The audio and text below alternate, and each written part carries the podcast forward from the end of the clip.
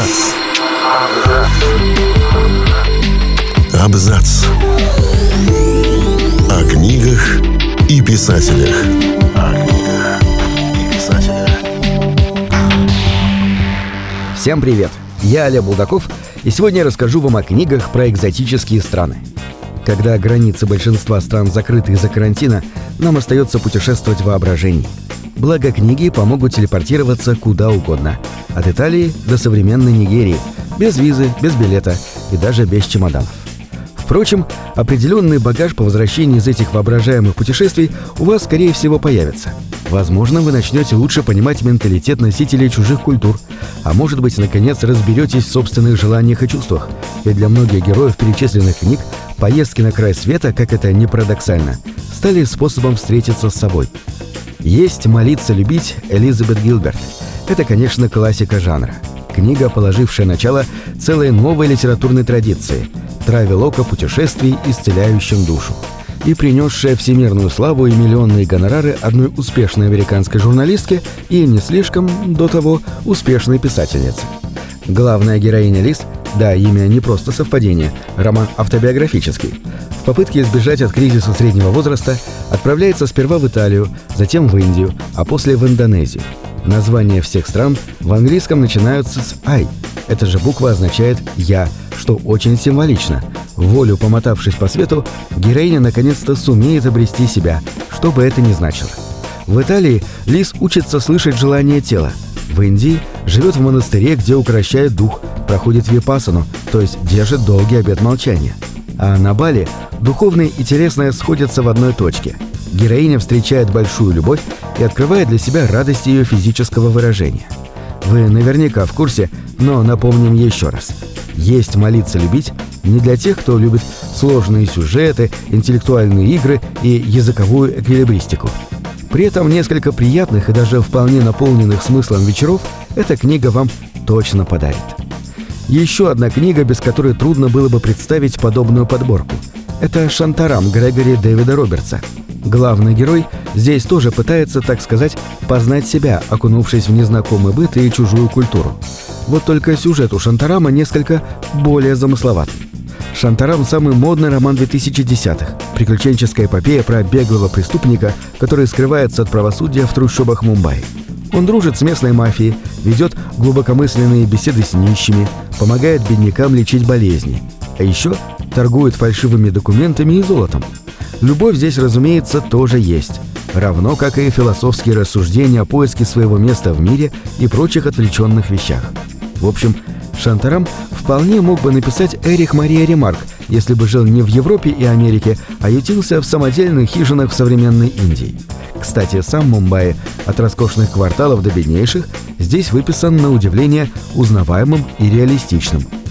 «Американка» Чеманды Нгози Адичи – это роман для тех, кому интересно понять, какая она на самом деле – Африка – не та, куда ездят на сафари туристы, и не та, куда от времени славы сбегают звезды, чтобы заниматься благотворительностью.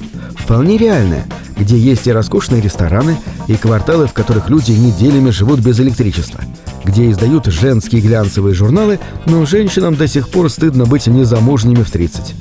Чиманда Нгози Адичи – одна из самых известных феминисток и, пожалуй, самая известная в мире нигерийка. В «Американке» есть несколько сюжетных линий – Главные герои – юные влюбленные, мечтающие мигрировать из не слишком благополучной родной страны в манящий блеском первый мир. В итоге каждый реализует мечту по-своему. Девушка уезжает в Штаты, где становится популярным блогером, а парень сбегает в Лондон, где влачит незавидное существование нелегального иммигранта. Конце концов, через много лет оба возвращаются на родину, поскольку понимают, что только в родной стране могут стать по-настоящему счастливыми.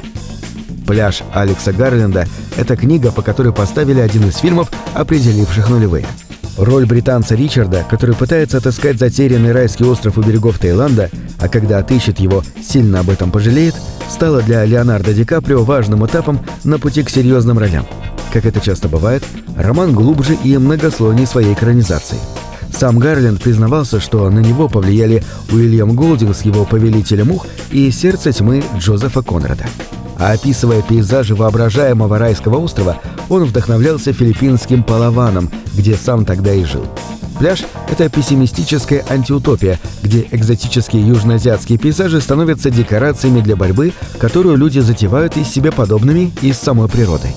Ни то, ни другое им предсказуемо с рук не сойдет. Говорим «магический реализм», имеем в виду Маркеса. А между тем, мастеров жанра хватало и хватает по всей Латинской Америке. Жорже Амаду, бразильский коллега автора «Ста лет одиночества», уступает ему по популярности. Впрочем, не так уж существенно. И ничуть не уступает по степени мастерства. Действие его романа «Дона Флор и два ее мужа» происходит в Бразилии в 1940-е годы. И здесь эта страна именно такая, какой мы ее себе представляли. В Бразилии Амаду устраивают карнавалы, играют в казино, сгорают от страстей, плетут интриги, вдоволь едят и самозабвенно занимаются сексом. Все это, разумеется, приправлено таликой мистики, как и требуют законы жанра. Муж главной героини Доны Флор, например, преследует ее даже после смерти. Впрочем, сама вдова, хоть и уже повторно замужем, такому повороту сюжета скорее рада, чем нет. Амадоу не свойственна меланхолия Маркеса, так что Донна Флора, несмотря на то, что один из главных героев здесь вообще-то мертвец, это пронзительная ода любви к жизни и ее простым и прекрасным радостям. «Три чашки чая» — это еще один автобиографический документальный роман. Автор, известный американский филантроп Грег Мортенсон, положил жизнь на то, чтобы построить как можно больше школ в самых бедных и труднодоступных районах Афганистана и Пакистана – в книге, чьим соавтором стал журналист The New York Times Дэвид Реллин, он рассказывает, с чего все началось и чем продолжилось. Вначале было неудачное восхождение на пакистанскую Чогори, вторую по высоте горную вершину на Земле. Затем жизнь в затерянной деревне, где за раненым Мортенсоном ухаживали местные жители. И в конце концов, переворот в сознании, решение изменить жизнь спасших его людей. Или хотя бы попытаться это сделать. По ходу действия у Мортенсона появится множество недоброжелателей, от контрабандистов, которые захотят его похитить, до консервативных мусульман. Когда книга вышла, Мортенсона обвинили во лжи. Якобы все было не так, а школу он построил гораздо меньше, чем заявляет. Это, впрочем, не помешало трем чашкам чая стать абсолютным бестселлером. На сегодняшний день продано около 10 миллионов экземпляров книги. На этом все. Читайте хорошие книги.